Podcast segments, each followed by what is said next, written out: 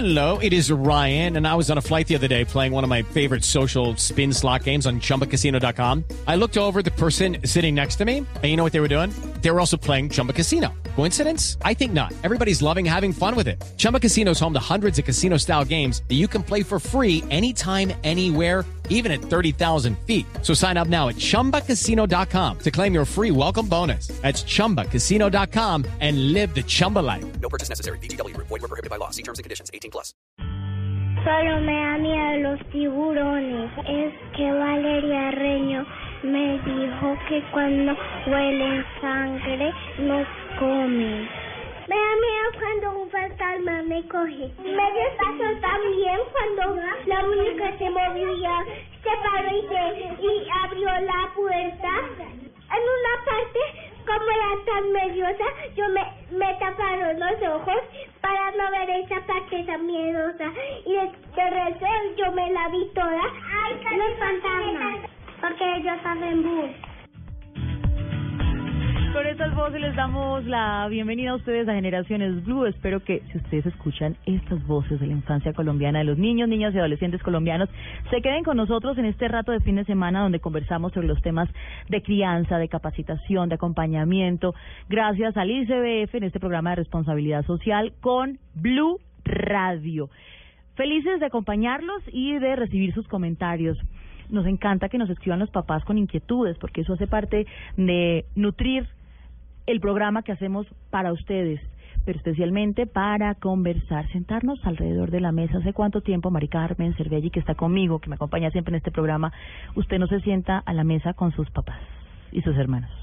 Sí, bueno, para comenzar, mis papás y mi hermano viven muy lejos, entonces hace muchísimo tiempo. ¿Y usted en su Sí, casa con su esposo y su hija se sientan en la mesa? Sí. ¿En la sí, sala? ¿Conversan? Sí. Sí, de hecho, desde que hago este programa lo hago más. Claro, pues esa es la idea, que lo hagan. Yo no sé si ustedes recuerdan, y le decimos esto a nuestros oyentes, cuando uno eh, se sentaba alrededor de la mesa o simplemente en la sala conversaba de temas cualquiera, de la tía, de cómo le fue en el colegio, de qué rica le quedó la sopa, en fin, eso lo hemos perdido. Eso Y ya que- no pasa tanto. No, y Mm. queremos invitarlos a que se queden con nosotros para eh, tener esta excusa de conversar. El día de hoy hablaremos de los miedos de los niños y de las niñas y los adolescentes y cómo eso llega hasta la adultez.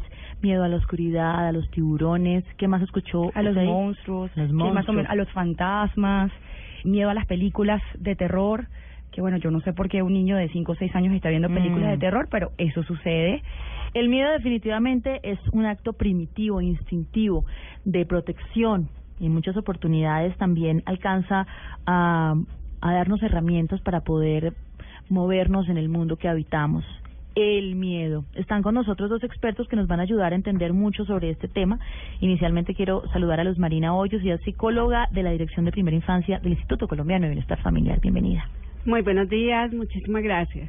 Y Germán González, psicólogo, fundador y director de apoyos psicológicos clínicos y el programa Padres Nutritivos. Bienvenido. Bueno, muchas gracias, Mabel, por la invitación y definitivamente conversar es delicioso. Sí, es hace rato que, que, que nosotros hemos querido invitar a que conversemos, simplemente a que charlemos sobre los temas de verdad de la familia que pasan a puerta cerrada. Muy bien, Luz Marina, los miedos. ¿Qué es el miedo para el ser humano?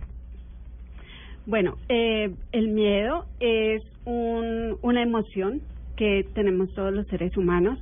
Se presenta a lo largo de la vida en diferentes momentos y en cierta, cierta forma constituye una forma de protección de la especie en el sentido que nos ayuda a estar alertas frente a posibles riesgos. Eh, estos miedos se transforman eh, y van cambiando en la medida que vamos transcurriendo por diferentes momentos del ciclo vital.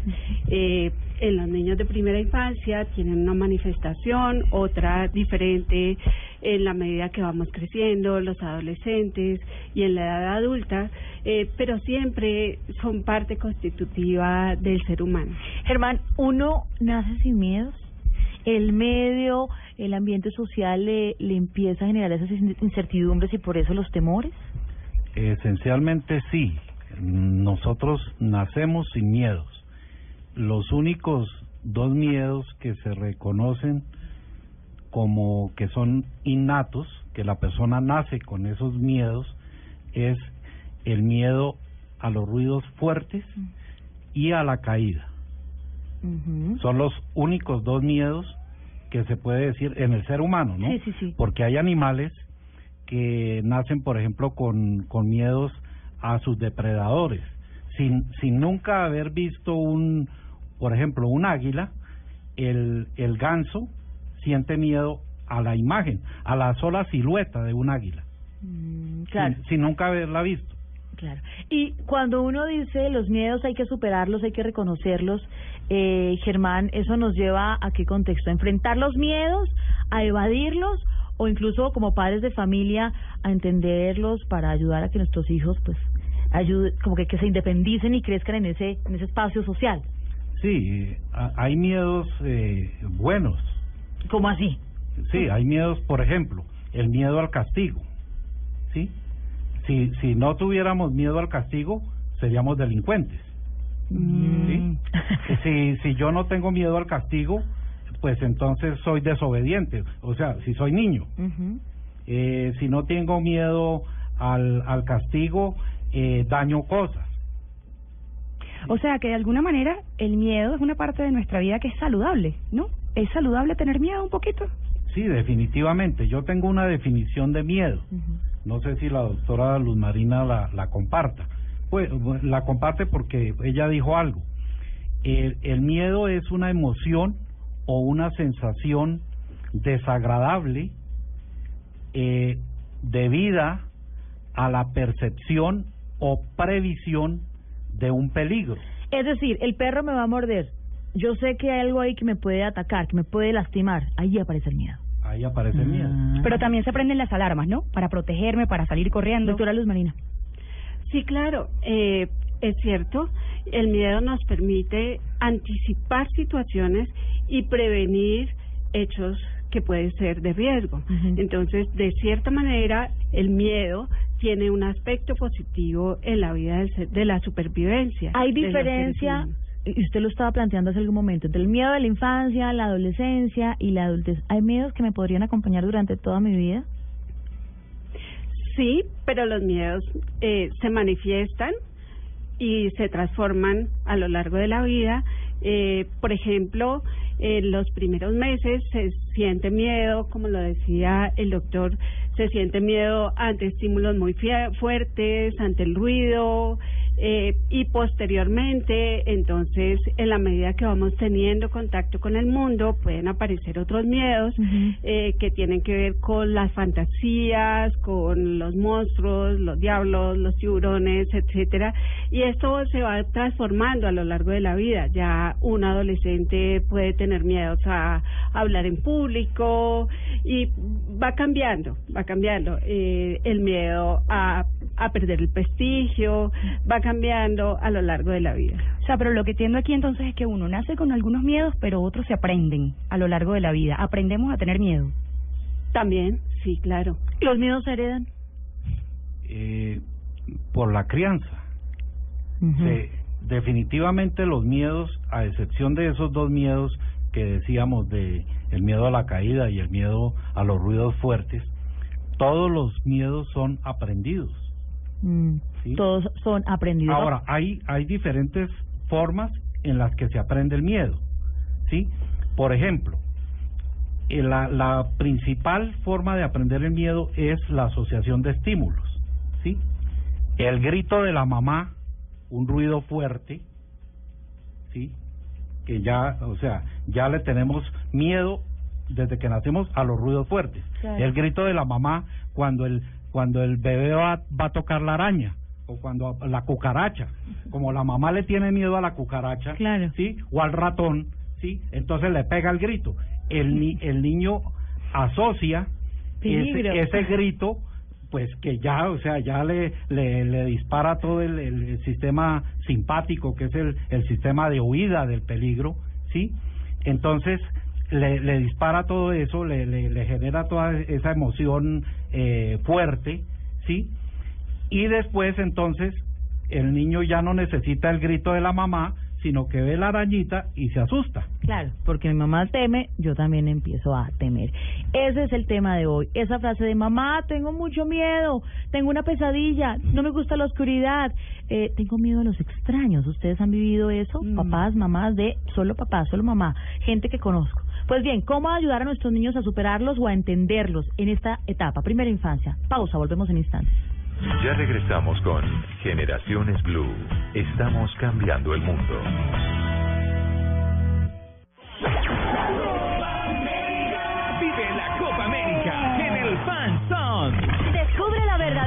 De la Copa América en el Fan Zone del Centro Comercial Centro Mayor. Visítanos del 11 de junio al 4 de julio y vive experiencias únicas con Crédito Fácil Codensa, Chevrolet Fine New Rose, Fondo Nacional del Ahorro Hacemos que pase. DIAN, contribuir es construir. Te esperamos. Invitan Market Medios y Blue Radio, la nueva alternativa. Continuamos con Generaciones Blue. Estamos cambiando el mundo. A la oscuridad, a la altura y a los tiburones. Porque lo alto no me gusta. Es que para mí son muy aterradores. Por eso nunca voy a bucear. Porque a mí no me gusta la oscuridad. Eh, siento que no está mi mamá ni mi hermanita. Pues yo me levanto de la cama y yo voy al- a, dormir con mi mami. Yo no siento miedo porque soy muy grande. Porque mi papá dice que soy muy valete.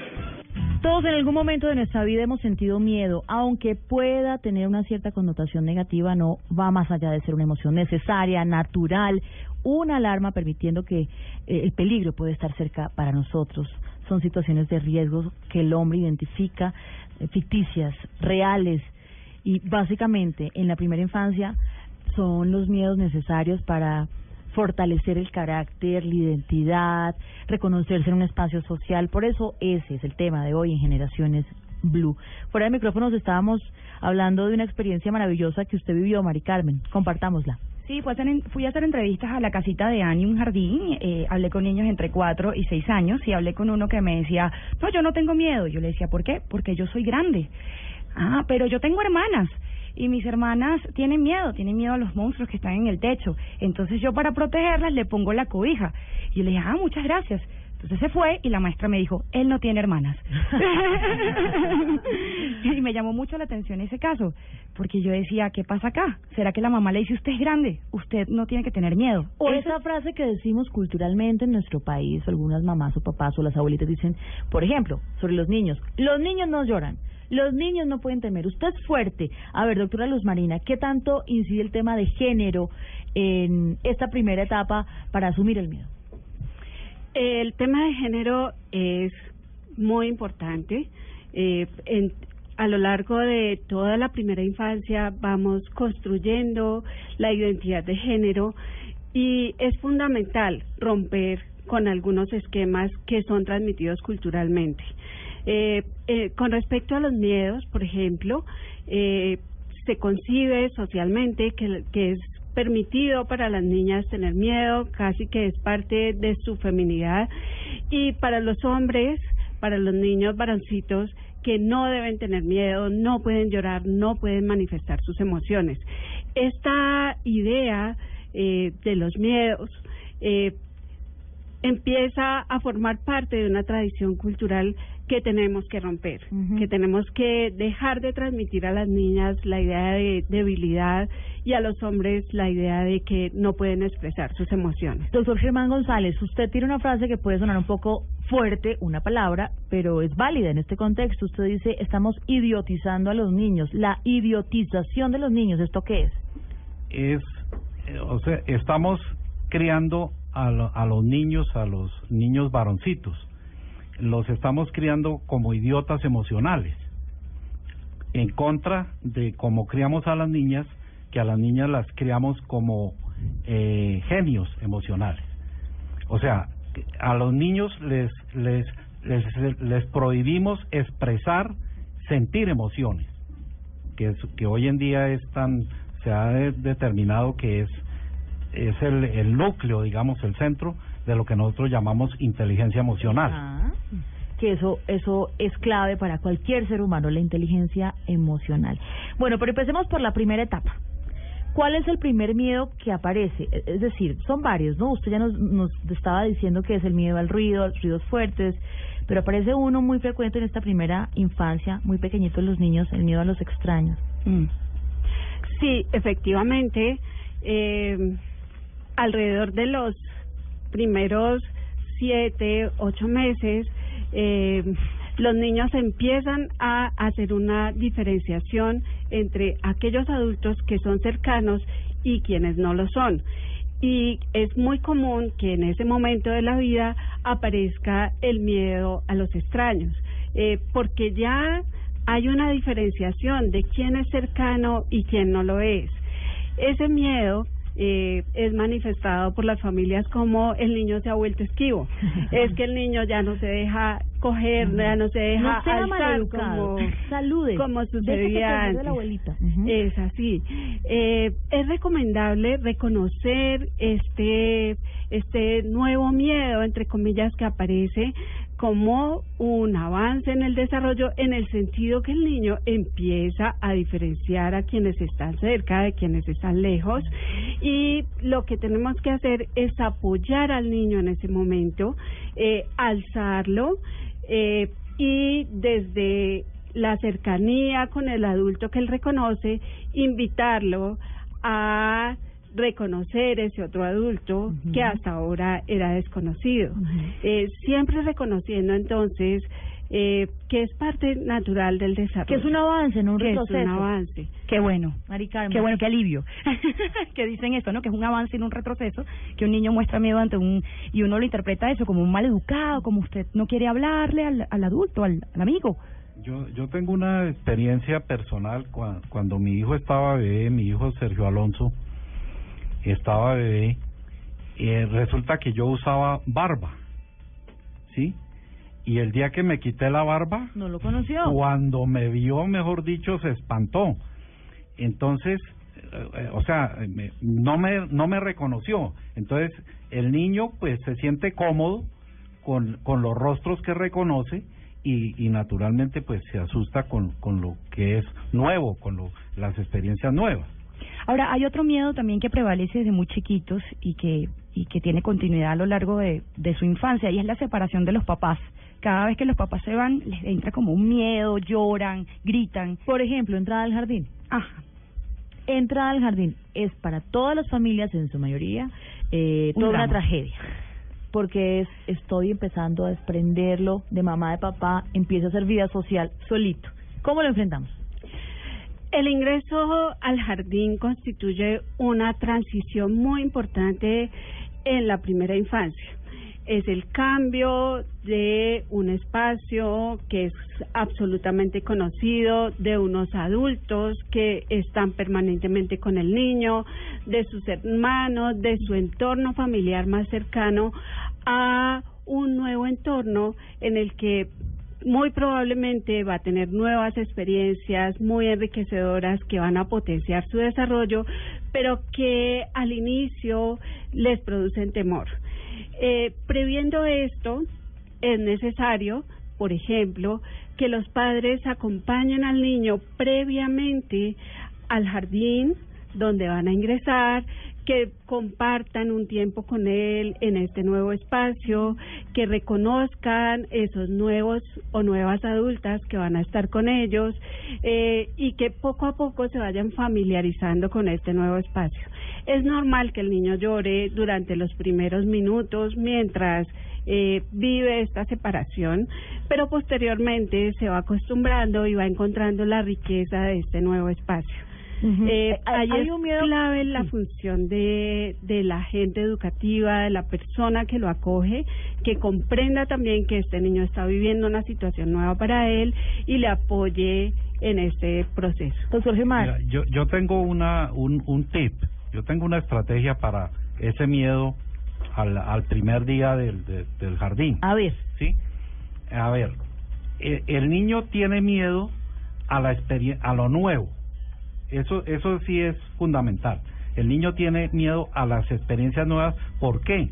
porque él ya se siente cómodo en lo que conoce, ya lo maneja, ¿sí? No sabe cómo va a manejar la nueva situación, los nuevos amigos, los, los nuevos adultos con, lo que, con los que va a compartir, ¿sí?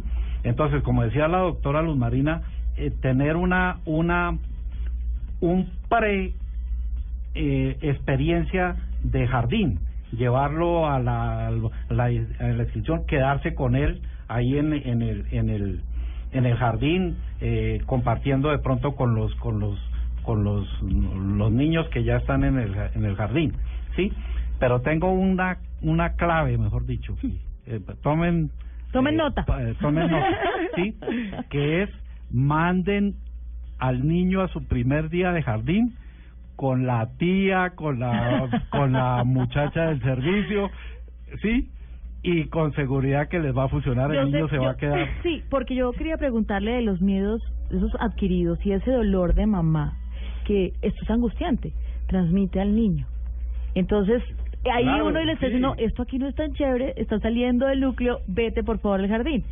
Y, y ahí va el tema, eh, eh, pues no sé si sea muy muy apresurado empatar con el tema de la confianza, de la confianza que nosotros generamos en, en nuestros hijos. No sé si lo tratamos No, de no, una no, de vez. una vez, sí, Adelante. señor.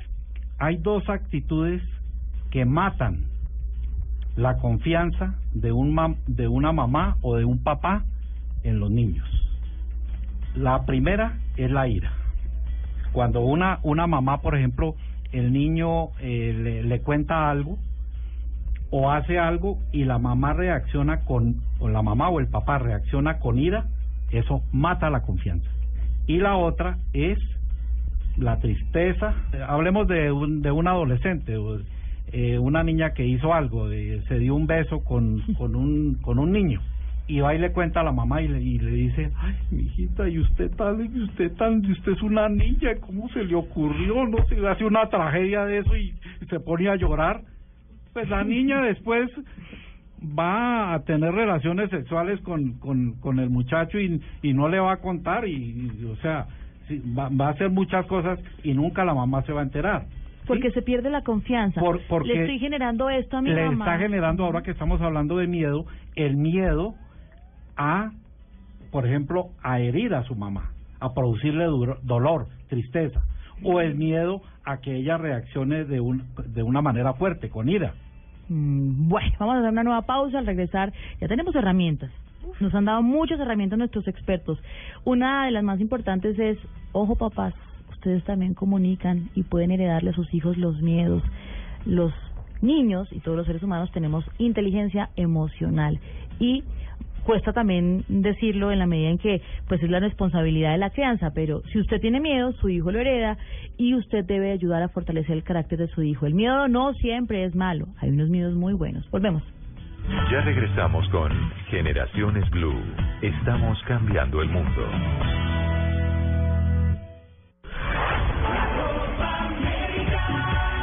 Faltan cuatro días para la Copa América.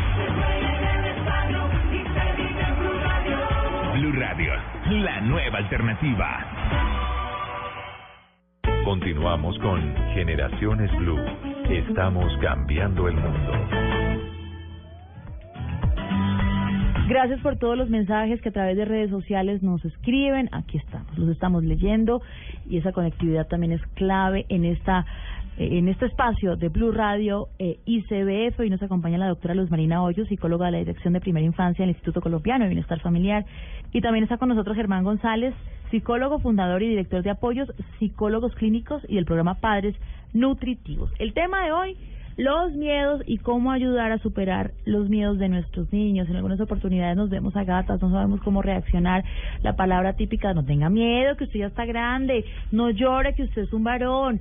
O incluso no pasa absolutamente nada y enfrentarlos directamente con eso que aparece como a los 3, 5 años y es el miedo a la oscuridad. Vaya, tráigame tal cosa, no importa, al pasillo en oscuras y los niños empiezan a temer en ciertos espacios que desconocen y que no pueden ver porque está apagada la luz. ¿Por qué aparece el miedo a la oscuridad, doctora Luz Marina Hoyos? Bueno, yo diría, como señalaba el doctor Germán, es el miedo a lo desconocido. Y ese miedo a lo desconocido, a lo que no puedo ver, a lo que me produce inseguridad, eh, aparece eh, naturalmente.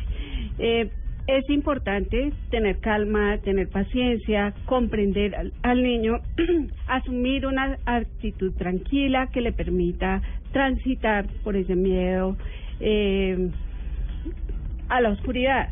Eh, a veces eh, sienten que puede aparecer un monstruo. Recordemos que en esta edad eh, la diferencia entre la realidad y la fantasía no son tan marcadas como en el adulto y entonces es importante que el niño sienta que está protegido, que tiene adultos que lo rodean y empieza a construir una confianza en el mismo. Pero entonces, ¿qué hago? ¿Camino con él por el pasillo a buscar el agua?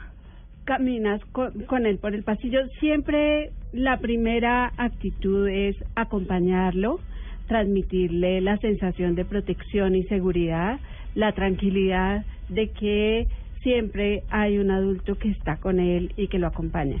Y él progresivamente, en la medida que va ganando esa seguridad, va ganando tranquilidad y va aprendiendo a desplazarse y movilizarse eh, pronto. Eh, en este sentido, es importante señalar, la ganancia de la autonomía es progresiva, no es de un momento a otro. El, el, el pensamiento del niño es un pensamiento concreto. O sea, el mundo, para el niño existe el mundo visible. Cuando el, cuando el, un objeto se sale de la, de la, visi- de la visión del niño, el objeto desaparece, ya no existe. Entonces, cuando se va la luz, pues se, la- se le desapareció el mundo. El, el niño se quedó sin mundo, ¿sí? Entonces es aprender nosotros como adultos a manejar esa situación de pérdida de ese mundo en el niño.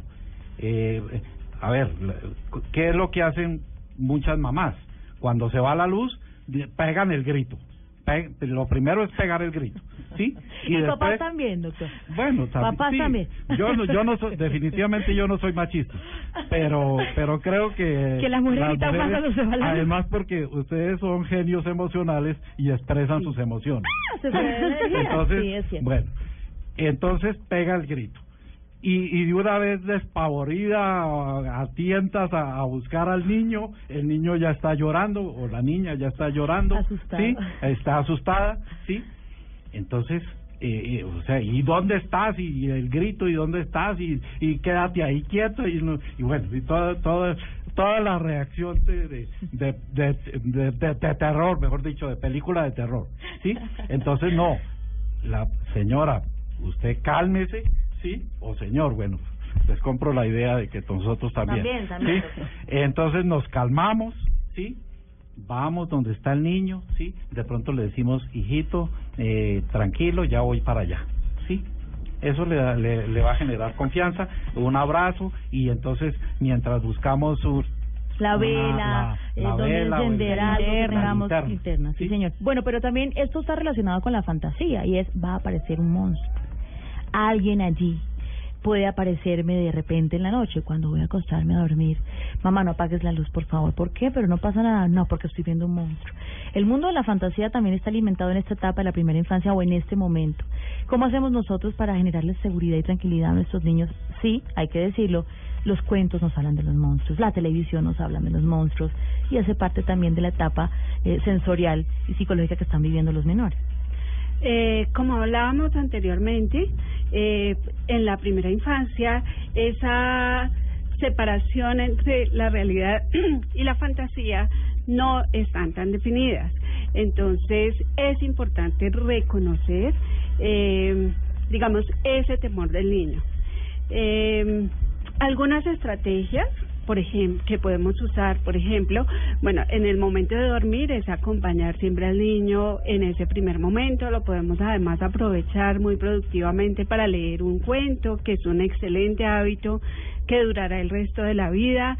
Eh, y otra estrategia que es muy valiosa puede ser, por ejemplo, traer un muñequito que es su superhéroe el que lo puede llegar a cuidar y aprovechando esa situación de, de que la, él todavía vive su fantasía eh, tan vividamente, entonces ese muñequito que está ahí con él puede ser su compañía eh, y puede eh, constituir un apoyo en el momento de enfrentar este miedo.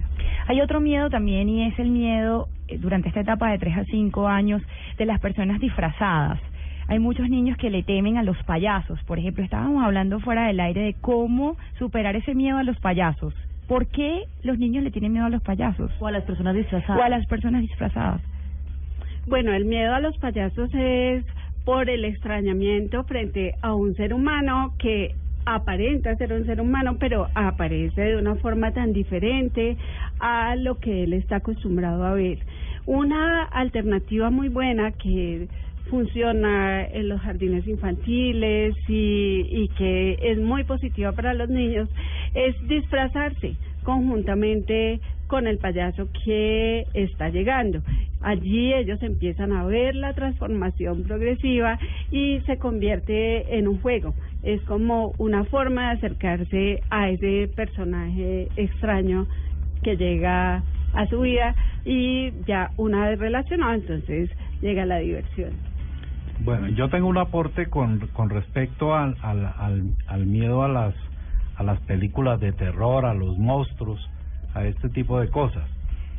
Eh, el, el miedo, eh, el origen del miedo puede ser eh, por asociación de estímulos. El, el famoso grito de la mamá con, con, la, con la cucaracha, ¿sí? Entonces ya después no necesita el grito de la mamá, sino la sola visión de la cucaracha ya produce miedo. El otro, la otra forma en la que se crea un miedo es por por modelamiento, ¿sí? ¿Sí? Como eh, y ahí te interviene lo que los los psicólogos llaman las las neuronas espejo, ¿sí?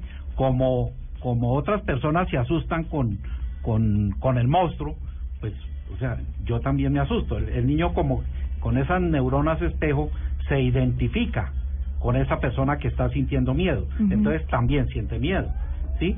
Entonces, eh, pues, pues muchas veces también el miedo como que divierte. No sé si ustedes estén de acuerdo con eso. Muchas veces el miedo divierte. Y es, es cuando pasamos ya, por ejemplo, a los, eh, a los deportes de alto riesgo, ¿sí? Eh, a, a los, a las descargas de adrenalina. Eso, el miedo a los golpes, a las lesiones físicas, a eh, voy a ponerme, no sé, y eso es otra etapa porque ya están más grandecitos. Y es- al principio, incluso uno lo vive como mamá, la inyección no lloran tranquilos, pero luego es un lío el tema de las vacunas, eh, son los, las caídas, pues el miedo a la caída, al mordisco, al golpe. Aparece también por aprendizaje porque uno sufre como mamá o porque definitivamente sabe, ay, ay, ay, eso me va a doler. No, es que hay, es que ahí está la asociación de estímulos, ¿sí? Es decir, la aguja, dolor, ¿sí? Entonces después solamente con ver la aguja, pues ya, ya el estímulo está asociado, entonces ya tengo miedo, ¿sí? Y de, y, de- y de, y de paso muchas veces los padres amenazan a los hijos con la inyección, ¿sí? No, entonces va a tocar ponerte una inyección para que comas, ¿sí? Ay, no, qué pesado. O el coco. El, co- Ese el, coco. el famoso coco. El coco sí que nos gusta en Colombia. Si no comes el coco te llave y te muerde. Duérmete porque si no llega el coco. Ese coco lo alimentamos hasta ahora uno todavía ve coco. lo que quiero decir es el miedo a la oscuridad también está alimentado por nosotros como padres en, en el metido de, de ser de criar desde la represión o desde el castigo. Y también allí estamos como dándole esos, esos, esos temas a nuestros pequeñitos. Un papá me escribe aquí y dice, ¿qué pasa? si el miedo lo aprende en el jardín. Es decir, en mi casa tenemos más o menos todo controlado, pero mi hijo empezó a llegar con miedos del el jardín. Doctora Luz Manina. Bueno, en los jardines se viven una gran diversidad de experiencias, se está en contacto con otros niños que pueden venir de otra cultura o que pueden venir de ambientes familiares supremamente diferentes. Ahí es fundamental el diálogo, con el niño, la interacción, eh, estar en la posibilidad de conversar con él sobre lo que sucedió en el jardín, sobre lo que le asusta, eh, y a partir del diálogo se puede lograr mucho. Eh, a propósito del tema del diálogo eh, y pensando en el ejemplo de la televisión, eh, es muy importante, por ejemplo, eh, siempre ver televisión con el niño, que el niño nunca vea televisión solo, que siempre esté acompañado y que al final haya la posibilidad de una conversación. De esta manera, eh, aseguramos que el niño tenga posibilidad de expresar sus sentimientos, sus miedos, eh, lo que le produjo en ese momento esa visión que, que tuvo, esa relación que tuvo con, con el televisor, Tengo- con sus compañeros. Tengo otra anécdota, si ustedes pudieron escuchar los audios de los niños al principio del programa. Había una niña contando la historia de una película, se llamaba La muñeca Anabel, que conozco la historia un poco de esta película y es una de las películas más aterradoras, de las películas de terror más aterradoras de los últimos tiempos. Ella vio con su mamá, su hermanito y su papá esta película y echó todo el cuento y al final ella se sintió como la protectora de su mamá y decía no había problema porque mi mamá me tapaba los ojos cuando pasaban cosas feas en la película. La película es fea en general. ¿Deben los niños ver películas de terror? ¿Pueden hacerlo? Pues yo diría es preferible que no. Eh, es necesario eh, seleccionar qué tipo de programas vamos a ver con los niños eh, y eh, pues programas que tengan mensajes agradables, eh, que tengan, que puedan tener un recuerdo agradable, pues son los más positivos.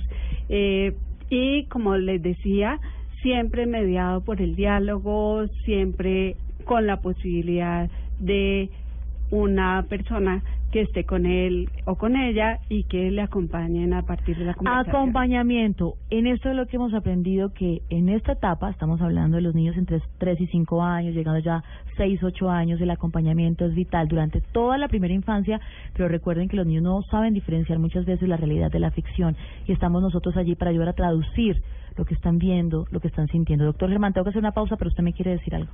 Bueno, yo quiero defender un poco a los a los maestros y, a, y a la, al ambiente de la escuela.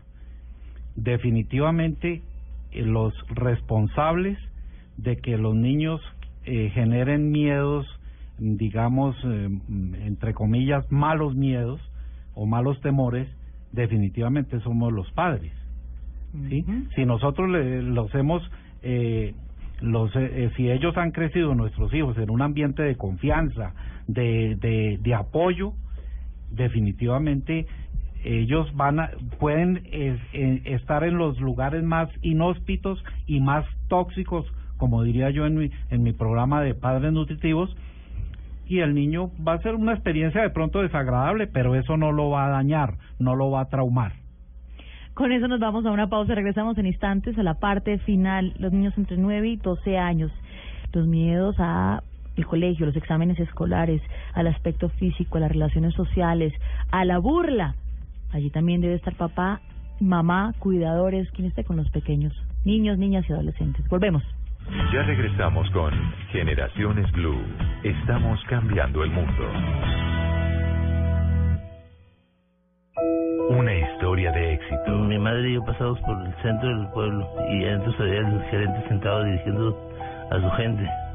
Y mi madre me decía, un día te quiero ver así. Y de fracaso. Entonces la soberbia, la soberbia y la altanería de, de tener éxito, de, hacer, de creerme que yo estaba bien y cometí ese error. Un testimonio del más grande ejecutivo. Con mucha creatividad logramos cosas muy interesantes. Y del ser humano que se levantaba de las cenizas. Me di cuenta que fui más feliz cuando compré mi primer refrigerador que cuando compré un Mercedes que tenía. Adrián Hernández. Hice fiesta porque compré el, el refrigerador. Este domingo, Blue Radio presenta una edición especial de Mesa Blue, recordando una de las últimas entrevistas a Adrián Hernández. Mesa Blue, edición especial. Este domingo desde las 3 de la tarde. Presentan Felipe Zuleta y Esteban Hernández por Blue Radio y bluradio.com. La nueva alternativa. Continuamos con Generaciones Blue. Estamos cambiando el mundo.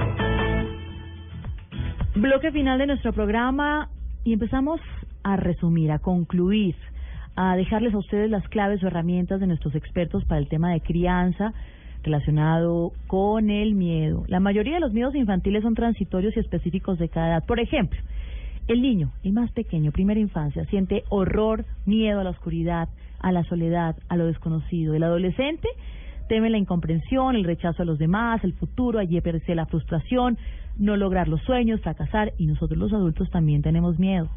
Miedo incluso a la verdad, a expresar la opinión, eh, la propia opinión realmente, a perder el trabajo, al dolor, a la guerra, a la muerte. ¿Esto qué quiere decir? En el transcurso de los años, la naturaleza de los temores infantiles evoluciona de miedos físicos a miedos sociales y siempre están allí. Muy bien.